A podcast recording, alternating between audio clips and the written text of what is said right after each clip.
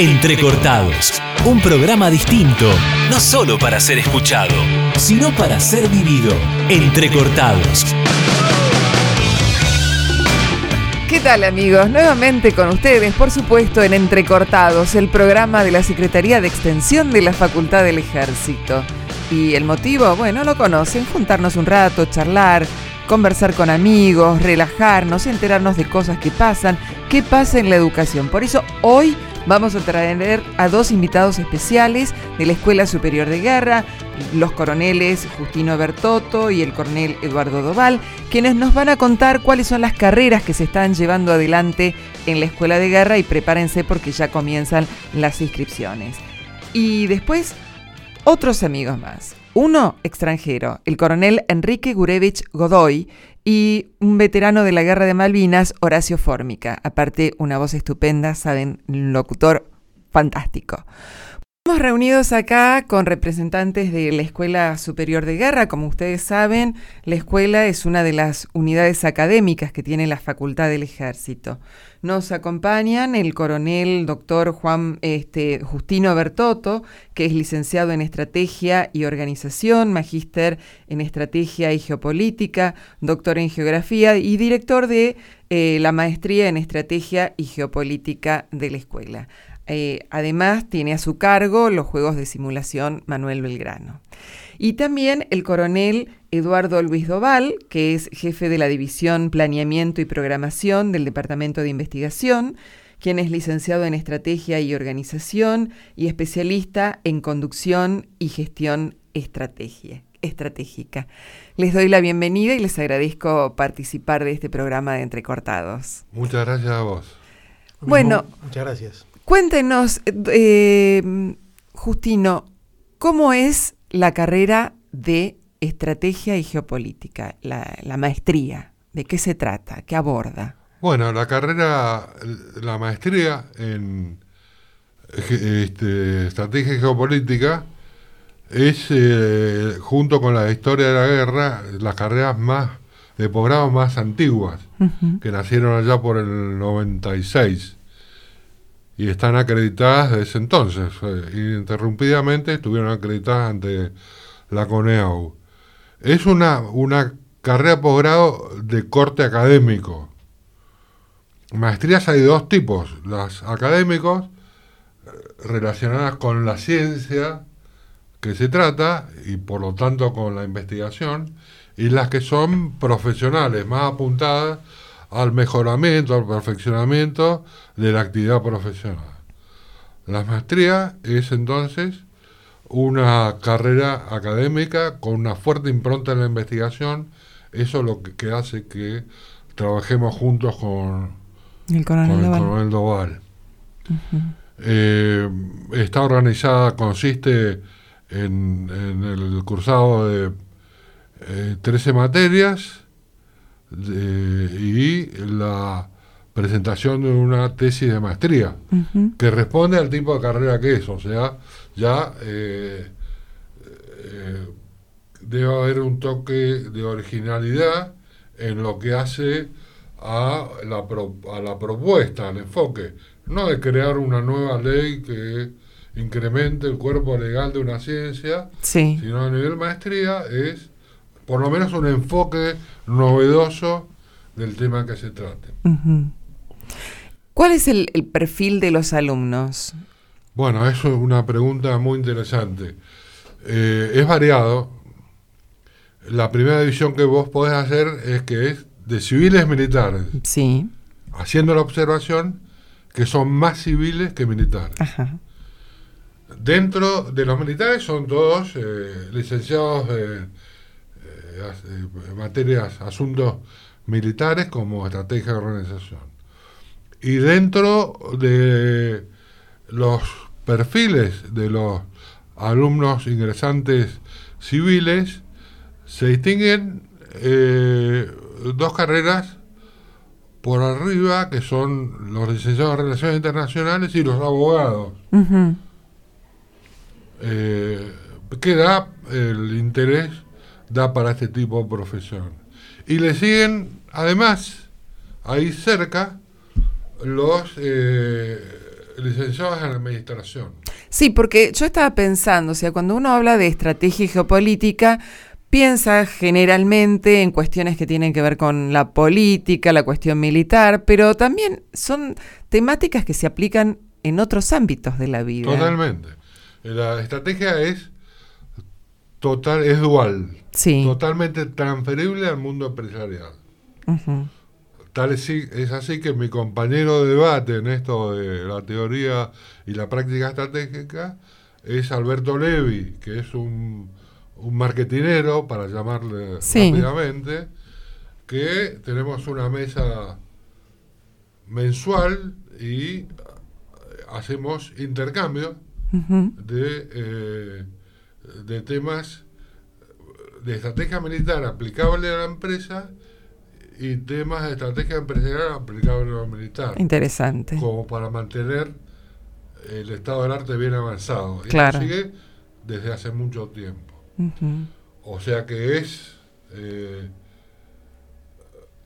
aplicable y despierta el interés de, de las carreras como administración y también de otras como ciencias económicas, un poco más amplias y algunas licenciaturas técnicas, ingenierías, pocas, pero siempre tenemos uno o dos ingenieros, siempre tenemos un licenciado en química o matemáticas.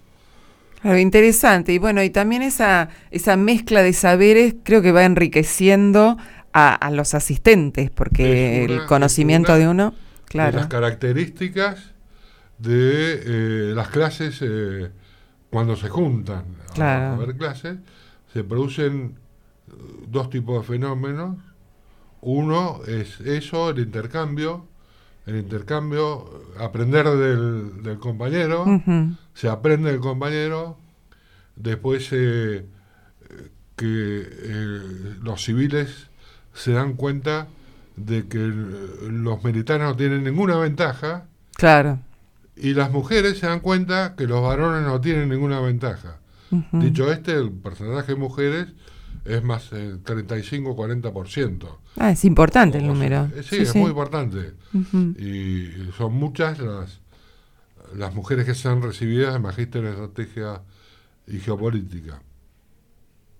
Que aparte le da un toque estético al aula. claro. Bueno, agradecida por la por la nota. Y cuénteme, este coronel Doval, usted está en la parte de investigación, en el departamento de investigaciones, ¿es así? Así es.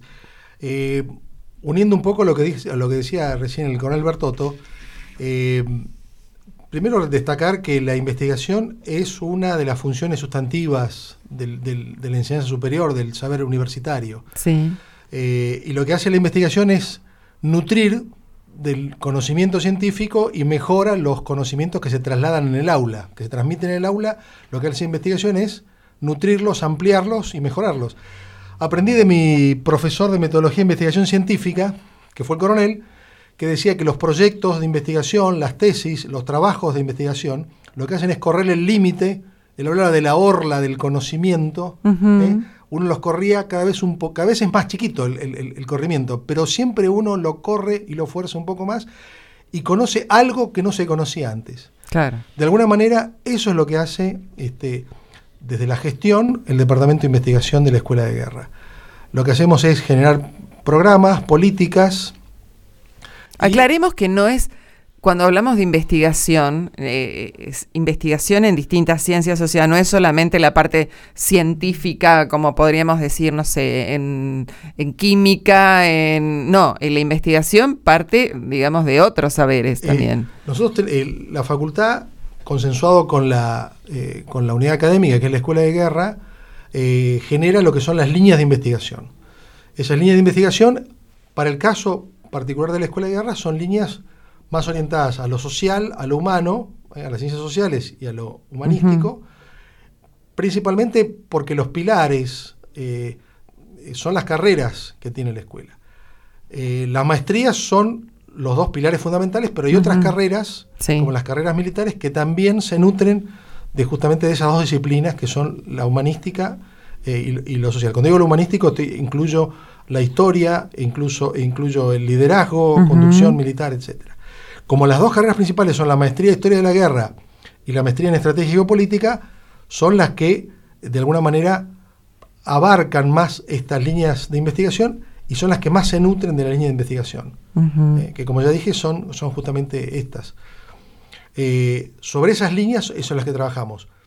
No somos especialistas en ciencias duras, como la matemática, la física, las ciencias exactas o, la medicina. Pero a veces sí, las rosamos, sin duda. Pueden llegar a utilizarse. Sino que el, objetivo y la orientación principal son justamente eh, estos dos grandes campos que podemos hablar de lo que es lo humanístico y lo social. Los invito a hacer una pequeña pausa y seguimos. Entrecortados, un programa distinto, no solo para ser escuchado, sino para ser vivido. Entrecortados. Y continuamos hablando acá con el coronel Justino Bertotto y el coronel Doval, y estábamos hablando justamente del tema de investigación. Y me preguntaba, ¿quién realiza la investigación dentro de la Escuela de Guerra? ¿El plantel de docentes, estudiantes de las distintas carreras? ¿Es mixto? ¿Cómo se plantean las temáticas de investigación? Eh, como ya dijimos antes, las líneas de investigación, eh, que son los andariveles por donde se van a conducir las investigaciones, lo que generan es que las carreras presenten sus proyectos de investigación sobre esas líneas.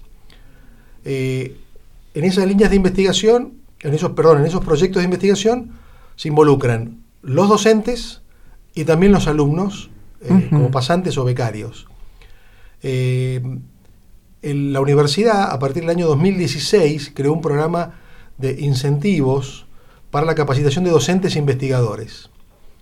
Así como los regímenes de CONICET, el, régimen de, las Fuerzas Armadas sobre el REPIDFA, sobre el régimen de investigación y desarrollo para, la, para el personal de las Fuerzas Armadas, o el régimen de investigador del Ministerio de Educación, el programa de capacitación de docentes e investigadores de la universidad lo que hace es categorizar a los, aquellos investigadores que realizan proyectos de investigación dentro del área de la universidad. Sí. Así que, como ya dijimos, es mixto.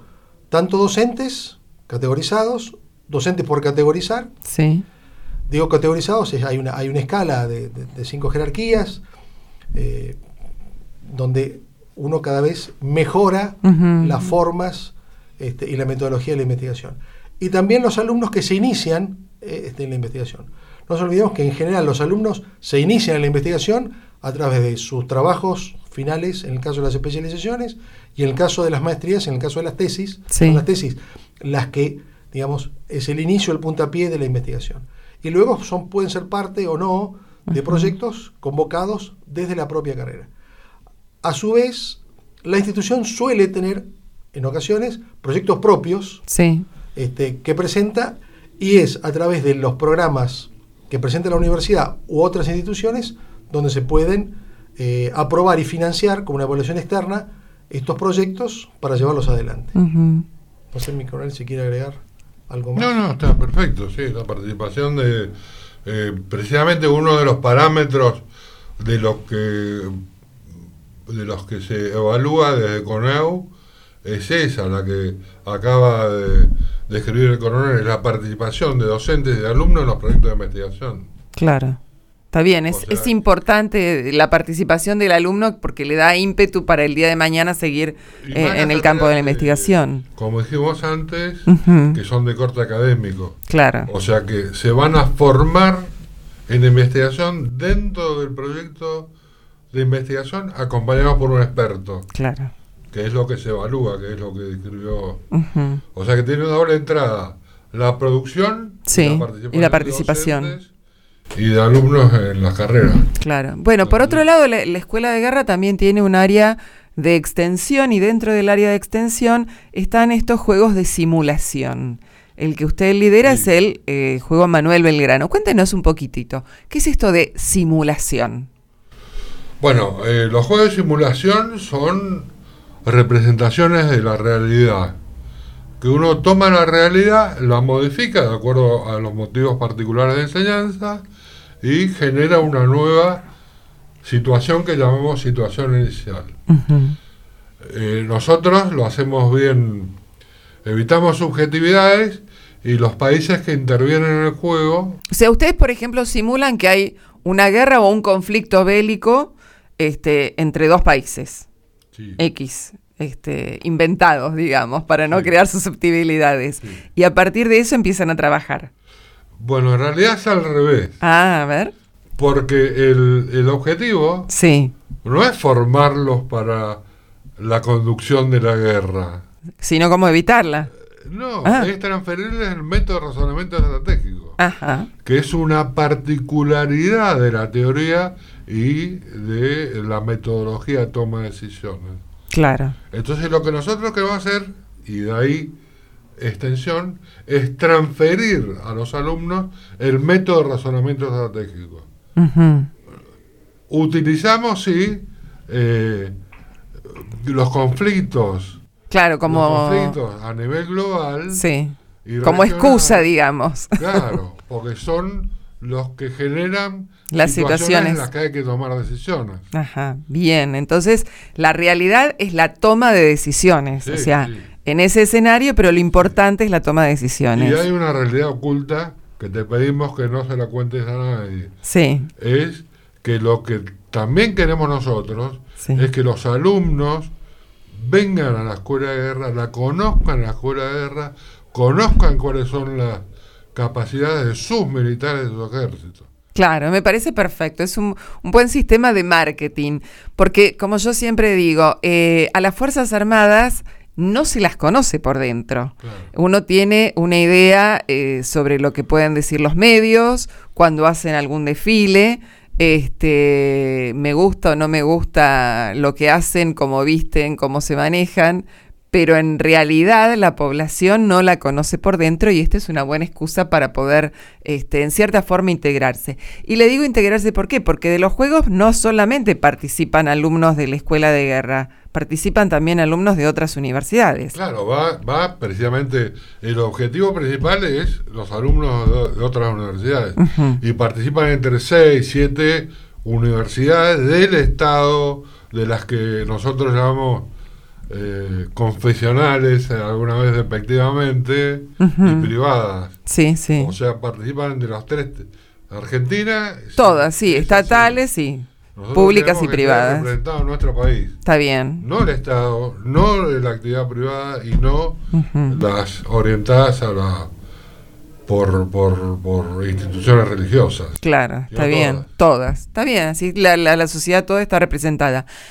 Y forman también parte de esto, porque lo he visto, eh, oficiales extranjeros que están quizás haciendo la escuela de guerra aquí en nuestro país, en, Claro. participan del juego. Sí, oficiales extranjeros son de la escuela de guerra eh, y cursan diferentes carreras. Las carreras de formación del oficial de Estado Mayor Sí. o las- la maestría en SOT. Ujú. Estos, eh, ¿por qué participan? Porque la situación inicial es un concierto de países parecido a Sudamérica. Claro. Pero no es Sudamérica porque tiene nombres de países Claro, por eso dije yo, son países inventados, sí. Como para poder eh, desempeñarnos sin compromisos ni apuros diplomáticos. Claro. Nadie quiere ofender a nadie. Entonces participan los mismos eh, cursantes de países amigos, participan en la eh, el desarrollo probable del ejercicio para que no se haya perjudicado el interés de ningún país. Está bien. Concreto, el oficial chileno, yo le presento los- el- la situación inicial y la pongo a consideración de él, a ver si... Si le parece, está bien. Claro. Y si no, modifico lo que tengo que modificar. Está bien. Bueno, usted está a cargo de este juego, Manuel Belgrano, pero hay otros juegos de simulación que se dan en la escuela. ¿Cuáles son? El más importante que le sigue a este es el juego que le sigue a Belgrano, que el Belgrano ahora se llama este año Perla Austral. Claro, por los adición a- 40 a los años de 40 Malvinas. de Malvinas. Ujú. pero va a seguir siendo Belgrano el año que viene. Y se juega también un poquito la Malvinas. El, el, otro juego de simulación es el Florentino Meguino. Vos sabés que hay una carrera que es la, la carrera, una especialización en gestión de la defensa civil y apoyo a la población, que dirige el magíster Márquez Miranda. Esa carrera tiene como, como instrumento eh, didáctico y de extensión, de las dos formas, porque participan alumnos alumnos de la especialización y otros participantes, por ejemplo, el de mañana, creo que se juega mañana, participan cinco, participan cinco provincias de Argentina. Sí. Entonces, ese juego es muy importante y consiste en transferir técnicas de planeamiento. Se juega todo, se simula todo, pero el objetivo fundamental es transferir técnicas de planeamiento a los planes de emergencia de las diferentes municipalidades y provincias. Está bien, porque bueno, sabemos que el ejército siempre tiende una mano en una situación de crisis o de emergencia natural, este, y bueno, pero no es solamente, digamos, eh, no es actuar militarmente, sino es actuar humanamente y actuar con conocimiento. Por eso digo, eh, eh, es, importante la integración de todo y transferir los conocimientos, esto que hablábamos de la extensión de la transferencia de conocimientos a civiles o a las fuerzas vivas este, que integran el, país. Eh, perfecto. Esto se hace, se entiende a partir del concepto de capacidades duales. Las capacidades duales del ejército le permiten cumplir con las misiones principales y con las subsidiarias. Dentro de las subsidiarias está el apoyo a la población en todo sentido. Claro. Entonces ahí es que nosotros queremos ordenar y transferirle, vehiculizar, hacerlo dinámico, mostrar cuál es el timbre que se tiene que tocar eh, la Fuerza Armada y particularmente el Ejército cuando estalla eh, la emergencia en el municipio. Y aceitar esos canales de comunicación que le van a dar prontitud a el apoyo a la población compatriotas que están afligidos por una situación social y moral eh, particular y grave. Claro, lógico. Como el caso de los terremotos o de Sí, sí, las inundaciones. Bueno, hacemos una pequeñísima pausa y seguimos.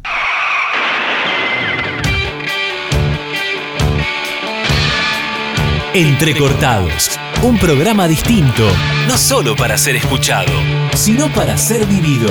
Entrecortados. Continuamos acá hablando con los coroneles Bertotto y Doval de la Escuela de Guerra y nos quedaba algo que es muy importante. ¿Qué carreras se pueden seguir en la Escuela de Guerra? Bueno, aparte de las militares, las militares, que son varias, la oficial de Estado Mayor es la más importante de la escuela, pero esa es orgánica, esa no, está, no es una carrera abierta. Claro, o sea, que, eh, ahí tienen un público cautivo, digamos. Solamente puede cursarla personal militar. Pero aquellas que están abiertas para el público en general. Las que están abiertas para el público general son la maestría desde arriba en lo que hace complejidad para abajo, la maestría en historia de la guerra, la maestría en estrategia geopolítica, las especializaciones en, defensa civil y apoyo a la población y a historia latinoamericana. Historia, militar contemporánea. Historia militar contemporánea era latinoamericana al principio y eh, la licenciatura en Relaciones, internacionales. Que se cursa a distancia. la, la especialización en historia militar contemporánea y la licenciatura en Relaciones Internacionales son dos carreras a distancia. se, cursan a distancia. Y hay un profesorado. En equitación. En equitación. El profesor en equitación es, es una carrera cerrada, es para el público militar. y algunos, algunos alumnos había. Y está el profesorado para la, la educación militar de nivel medio y superior. Sí. Esa es, eh, esa es la última, eh, es la anteúltima carrera en haberse abierto y que digamos que eh, los que estén interesados en cursar cualquiera de las carreras tienen que tener un título de grado. El título habilitante. Eh, Para, posgrado seguro. Para posgrado, el título de grado. Título de y grado. para la licenciatura, que es una carrera de grado, el, El título secundario. Como cualquier Sí, universidad. Lo mismo Bien. que para el profesorado, tenés que tener Título de Claro. grado, título de grado. porque es nivel universitario. Este, mm, estas carreras, bueno, el profesorado eh, generalmente comienza a cursarse en el mes de agosto, Así es. pero el resto de las carreras, bueno, en el año lectivo normal, o sea que estamos hablando del 2023, ya están abiertas la inscripción. A partir de ayer Sí. este, ya está habilitada la- en la página de la Escuela de Guerra. Eh, existe un link donde uno puede ingresar y puede realizar la, la- la inscripción. Sí, Eh, la inscripción no significa la admisión. ¿Eh? O sea, lo- uno, uno se inscribe y después, en general, este, en, en función de las vacantes y, y un estudio de antecedentes, este, está la, vacantes y antecedentes. antecedentes este, se habilita la inscripción. Bueno, entonces Vale. le podemos decir a nuestro público que se apuren a anotarse porque seguramente los primeros tendrán más posibilidades. No- Depende. No, sé si los primeros o los últimos. Este, eh, sí, que se inscriban. posgrado ya se estudia más.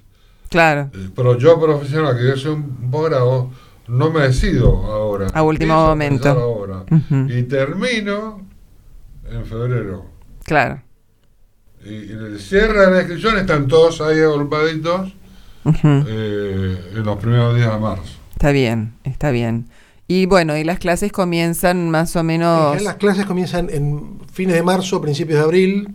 Abril, depende, depende de los planes curriculares de cada carrera y la carga horaria, pero en general es por ahí. Eh, eh, como cualquier carrera universitaria, que suelen empezar después de la, de, de- de la, del primer turno de exámenes. Bueno, Son carreras eh, acreditadas, ya que le estamos hablando al público perinstitucional. Son todas carreras acreditadas ante la CONEAU, sí. todas, excepto las que no tienen que ir a acreditación, desde hace muchos años, y son carreras que están prestigiadas por la calidad de sus profesores y sus planes de estudio. Y además, son carreras que no son caras. En la relación calidad eh, y lo que hay que pagar, Claro, no es un monto es muy- elevado por ahí en relación muy con otras. Muy Bien. conveniente y muy prestigiado. Bueno, y por supuesto, como decía, son carreras reconocidas que tienen validez nacional, ¿sí? Eh, bueno, todos los interesados entonces los instamos a, a acercarse a la Escuela de Guerra y por lo menos eh, ir viendo la página y ahí están los planes de estudio y demás que pueden tener este, mayor información. ¿Algo más que quieran agregar? Ah, bueno, le- hay también seminarios que dictan, seminarios y conferencias que se dan en la escuela. Eh, esa información eh, siempre está disponible en, En en la la página. página. Ajá. Es el mejor vehículo que, que tiene la escuela para, eh, para informarle a, a toda la comunidad educativa ¿no? Eh, cuáles son las actividades. Y en la página también está la revista que edita la Escuela de Guerra También está la, la revista que edita. con temas que, bueno, que son de, de interés y relacionados por ahí El con las... director de la, de la revista es el coronel. Bien, relacionados supongo con las materias que, que se dictan y Sí, que con con la el ámbito. de, todo, de todas las carreras. Y hay algunos invitados eh, que no son de la, de la escuela de guerra ni de la facultad. Hay, escriben también, la mayor cantidad, escriben tanto y un balance entre militares y civiles. Ajá. Y, Y es una revista profesional. y hay balance de profesores y alumnos en, cuanto a artículos en general. Está bien. Bueno, así que muy completo. Les agradezco la visita y espero que cuenten con muchos eh, alumnos el año próximo, cosa que ya siempre tienen. Bueno, muchas Bueno, muchas gracias. Gracias a ustedes. Continuamos. Entrecortados, un programa distinto, no solo para ser escuchado, sino para ser vivido. Entrecortados. Bueno, y hoy tenemos realmente un invitado de lujo, unos invitados de lujo. Vamos a comenzar por el invitado extranjero, es el coronel Enrique eh, Gargurevich Godoy, espero haber dicho bien el apellido, que Por es supuesto. presidente de la Academia Peruana de Historia Militar. Y un nombre que quizás muchos conozcan por su profesión, la locución. Somos colegas. Horacio Fórmica, que es también veterano de la Guerra de Malvinas y profesor de Historia del Colegio Militar de la Nación. La verdad que yo en particular no conocía esa faceta. Gracias por compartir este momento, por haber acercado, acercado acá al programa Entrecortados. Y bueno, cuéntenos un poquito cuál es la función que está cumpliendo Coronel Gurevich acá en Buenos Aires. Bueno, eh, eh, una visita de, investigación en el aspecto histórico sobre temas eh, muy importantes para mis estudios, como son, por ejemplo, la gesta de Mayo, las invasiones inglesas. Hemos logrado identificar varios lugares aquí en esta ciudad tan histórica, tradicional y elegante como es Nuestra Señora de los Buenos Aires, eh, me ha servido mucho para investigaciones futuras. Ese es el primer objetivo de nuestra visita. El segundo es presentar eh, un libro de un personaje histórico muy importante, que es un peruano, eh, el mariscal Toribio de Lusuriaga y Mejía, que nació al norte de Lima, en la villa de San Sebastián de Huaraz, pero que vivió toda su vida prácticamente en Argentina. Fue, como se dice coloquialmente, el brazo derecho de nuestro libertador San Martín, el más fiel ejecutor de toda esa visión eh, sanmartiniana, de todo ese ideal que tuvo para liberar Hispanoamérica.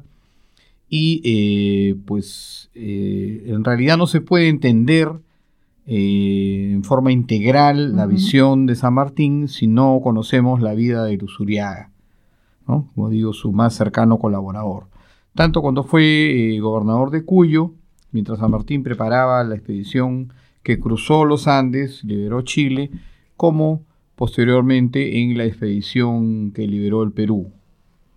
Después recibió otras eh, misiones, una misión militar, en la, Villa Puerto de Santiago de Guayaquil y eh, un encargo de tipo político o administrativo, siendo presidente de Huaylas, que era un, departamento nuevo en lo que es ahora la región Ancash en, el Perú, y luego una misión diplomática como ministro plenipotenciario en la Argentina. La idea de San Martín era que así como fue O'Higgins en Chile, sí. Luzuriaga fuera eh, el jefe de un gobierno provisional hasta que eh, el Perú decidiera qué tipo y forma de gobierno iba a adoptar. Lamentablemente eso se truncó después de la entrevista de Guayaquil con Bolívar, en que tuvo que retirarse San Martín y eh, no se pudo consolidar esta idea, esta visión que tenía nuestro libertador de dejar a Luzuriaga a cargo del gobierno. Entonces es un personaje sumamente interesante, con una vida que podemos catalogar como una vida de novela. Eh, hemos venido a presentar esta, eh, este libro, esta publicación. El día de ayer se hecho un avance en la Academia Belgrariana de la República Argentina. Hoy día eh, lo hacemos acá en la universidad a través de este prestigioso medio audiovisual de radio. Y el día de mañana estaremos haciendo la presentación ya oficial en la Unión de Oficiales de Reserva. Eso es básicamente lo que hemos venido a hacer, ¿no? Ustedes aparte integran una academia latinoamericana de historia. Sí. Que tiene que ver con, esto que dice el coronel. Eh, a, mí me encanta verlo tan entusiasmado con la historia, el coronel, ¿no? Eh, no somos pocos los que mm. hacemos estas cosas. Eh, cuando se cumplieron 200 años del cruce de los Andes, eh, yo soy investigador histórico, sobre todo con el, paradero de los restos de los héroes de la independencia. Ajá, interesante. Y encontré los restos de John Thomas O'Brien, que era el ayudante de campo de San Martín, que trabajó codo a codo con Toribio Luzuriaga. Nombre no es este criollo. O'Brien, no, era irlandés. Por eso, me llama la atención. Para que no se enteraran los, los que estaban por ahí, hablaban inglés solamente con San Martín. Claro. Hablaban en inglés entre ellos. Bueno, encontré los restos de O'Brien y el coronel Armanelli era el jefe de regimiento de granaderos cuando se hizo el cruce de los Andes por los 200 años del cruce de los Andes y aprovechamos la oportunidad para trasladar los restos de O'Brien que estaban olvidados en un lugar que encontré que se llama Sepulcro Nacional en la Recoleta, donde tengo varios restos más para trasladar todavía. De ahí me llevé los restos de Monteagudo a Tucumán y bueno, pude trasladarlo a Mendoza y están los restos de O'Brien en el Plumerillo, en el lugar donde San Martín y Toribio Urciaga armaron el ejército de los Andes que cruzó a Chile y después por vía marítima dieron la independencia del Perú. Eh, e, estos personajes de la historia que nosotros buscamos deberían ser mucho más conocidos. Inclusive nos llamó la atención cuando encontré el reto de O'Brien encontrar a la familia con cartas de San Martín y a O'Brien eh, en poder de una señora en Carmen de Areco, por ejemplo. Uno busca y encuentra. Eso es lo bueno que tiene lo nuestro. Eh, yo hoy acabo de pasarle la pelota a Gargurevich, a quien quiero y admiro, para que esta presidencia pro tempore que yo ejerzo de la Academia Latinoamericana de Historia pase a Perú el año que viene. Así que nos veremos en Lima, si Dios quiere, en noviembre. Por supuesto, así será y tomo con mucho honor esta designación. Eh, me ha tomado por sorpresa, quizás es inmerecida, pero haremos lo posible para lograr pues equiparar el nivel en que la deja nuestro querido amigo y prestigioso investigador Horacio Fórmica. No, yo creo que va a ser así. Lo importante es la tarea que están llevando adelante, la mancomunión entre los países eh, y dar a conocer estos héroes perdidos que en definitiva eh, San Martín, Belgrano, Güemes son, digamos, los grandes nombres, pero atrás de ellos eh, había un grupo de gente. Eh, John Thomas O'Brien, general del ejército de Bolivia, sí. murió con ese título y eso le pusimos en la lápida, general. Claro. entonces, han hecho unas grandes carreras. Claro, bueno, creo que es obligación de todos, de todos los latinoamericanos, en nombre de aquellos que labraron nuestra independencia y nuestra libertad y reconociéndolos uno a uno y no que pasen como un nombre más. Sin duda. ¿Alguna otra actividad en Buenos Aires? Sí, eh, bueno, eh, eh, nos interesa también conocer, pues, como se dice coloquialmente, el alma del mundo, llegar, pues, a constatar cuánto saben de su historia, cuánto quieren a sus personajes históricos, como hace mención Horacio, y sobre todo comparar esto con la realidad que vivimos en un país hermano como es el Perú. En nuestro país, lamentablemente, eh, se está intentando generar una conciencia de estos, estos personajes históricos, ¿no? Como se dice también coloquialmente, rescatar de las páginas del olvido a todos estos personajes históricos que pues eh, dieron un ejemplo, dieron un ejemplo de desprendimiento, ¿no? De, su peculio, bueno, de su vida también, ¿por qué no? De todo lo que es importante para el ser humano porque la patria pues fuera libre, ¿no? En el sentido de una patria hispanoamericana, o sea, una gran patria, ¿no? Ese era lo, el ideal que los animaba a ellos. Entonces, esta gesta es ejemplo para no solamente los políticos actuales, sino los ciudadanos de bien que aspiran a a tomar esos puestos de responsabilidad de dirección de los asuntos de países tan comunes como son la Argentina y el Perú. ¿no? Mientras más nosotros eh, eh, hagamos conocer estas gestas, vamos, vamos a crear conciencia de lo que debe hacer un ciudadano comprometido con los vecinos del país. Anteponer los intereses de la patria a los intereses personales. ¿no? Eh, situación que no se está viendo en la actualidad en nuestros dos países ¿no? y en muchos otros más. ¿no? Entonces es una gran tarea, es una tarea que quizá, como pueda decir el libertador Bolívar, arar en el mar, pero los que estamos comprometidos, como el caso específico de Horacio Fórmica y un humilde servidor, tenemos que seguir con esta tarea porque eh, va a generar, va a generar conciencia importante en niños, jóvenes, en las siguientes generaciones y nos va a ayudar también a eh, dejar un legado. y que no se pierda el legado que dejaron estos eh, grandes hombres de la patria. Bueno, les agradecemos al coronel Guretvich Godoy y a Horacio Fórmica el haber compartido con nosotros estas ideas, estas experiencias y el haber participado de este nuestro encuentro de entrecortados. También a la señora del coronel que nos está acá acompañando. Mi asesora, mi asesora personal. Bueno, gracias a todos. Continuamos con el programa. A continuación, entérate de la columna cultural de la mano de Julieta Desmaraz. Julieta Desmaraz.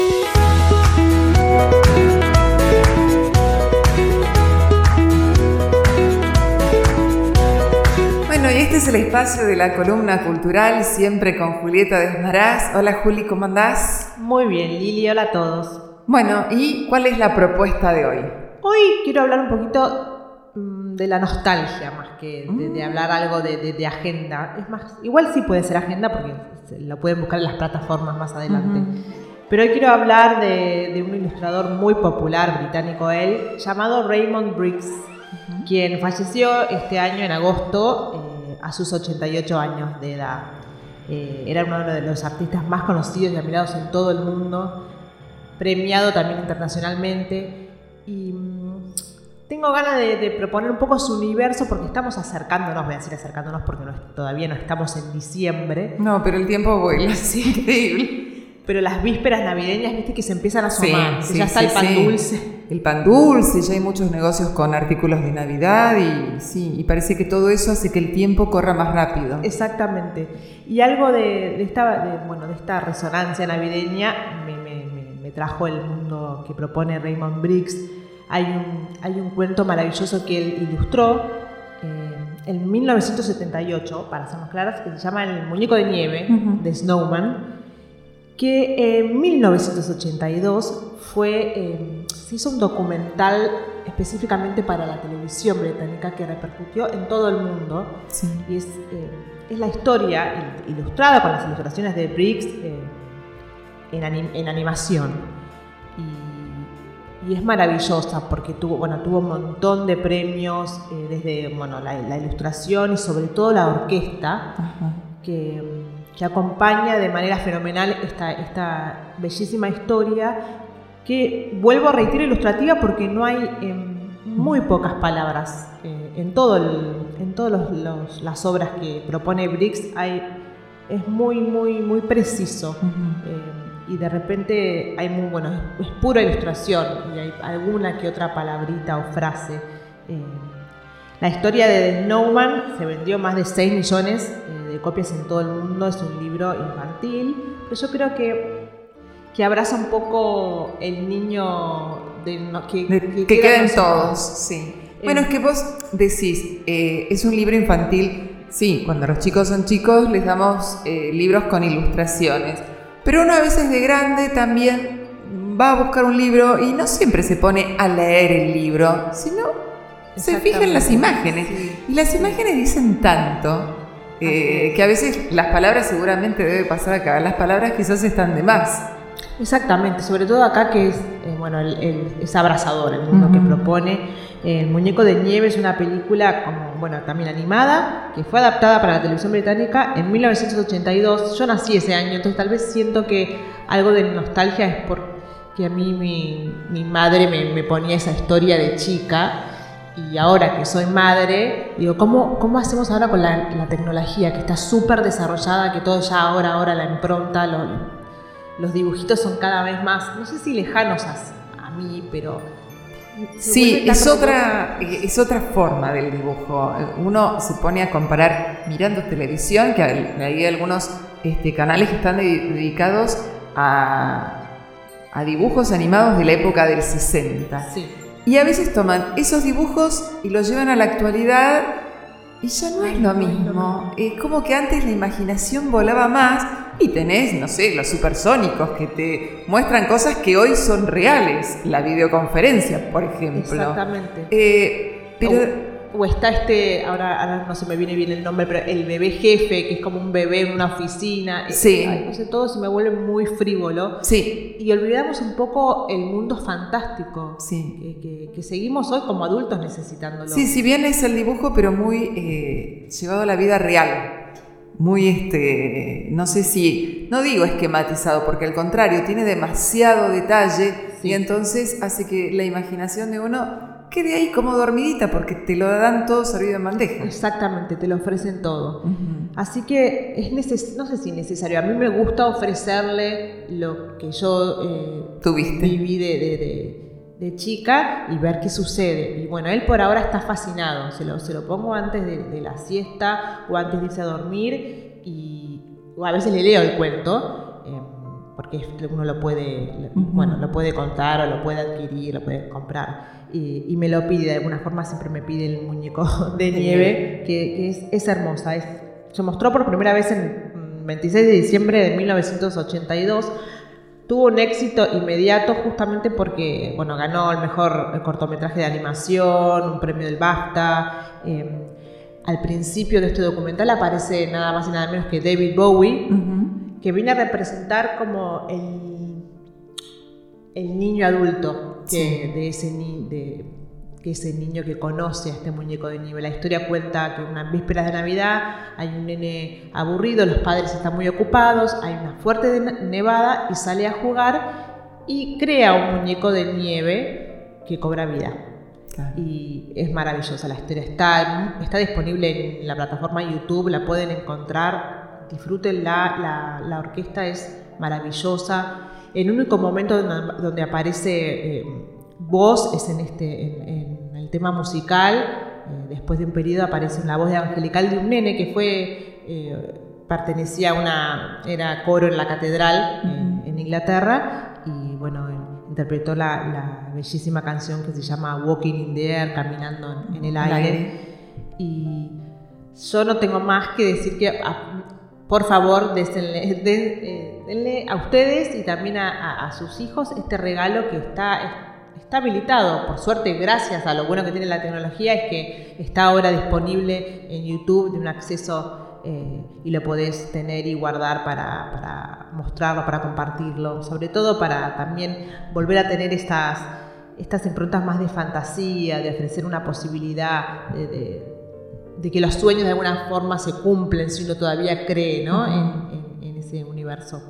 Así que es imperdible, se llama The Snowman o el muñeco de nieve, eh, no necesita no, no, no, tiene muy pocas palabras, así que la van a encontrar disponible en YouTube y van a también apreciar la intro si consiguen, que está también en, YouTube, el, intro de David Bowie, que es precioso también.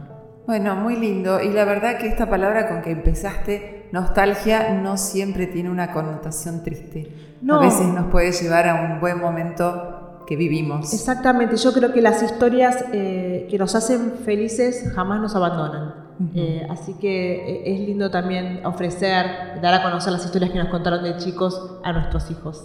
Sí, yo lo creo que sí. bueno, eh, continuamos entonces con buena música y con este hombre de...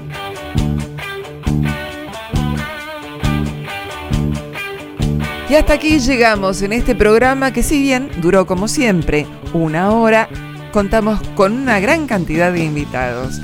Los espero la semana que viene, siempre en nuestro horario, los lunes de 20 a 21, con una repetición los sábados de 11 a 12. Espero que les haya gustado, que tengan una excelente semana, disfruten, la vida es una y hay que vivirla con todo. Nos encontramos entonces nuevamente aquí en FM Soldados por Entrecortados. Hacemos este programa Juan Riveros en sonido y quien les habla Liliana Marí y por supuesto toda la Secretaría de Extensión de la Facultad del Ejército. Hasta pronto. Chao.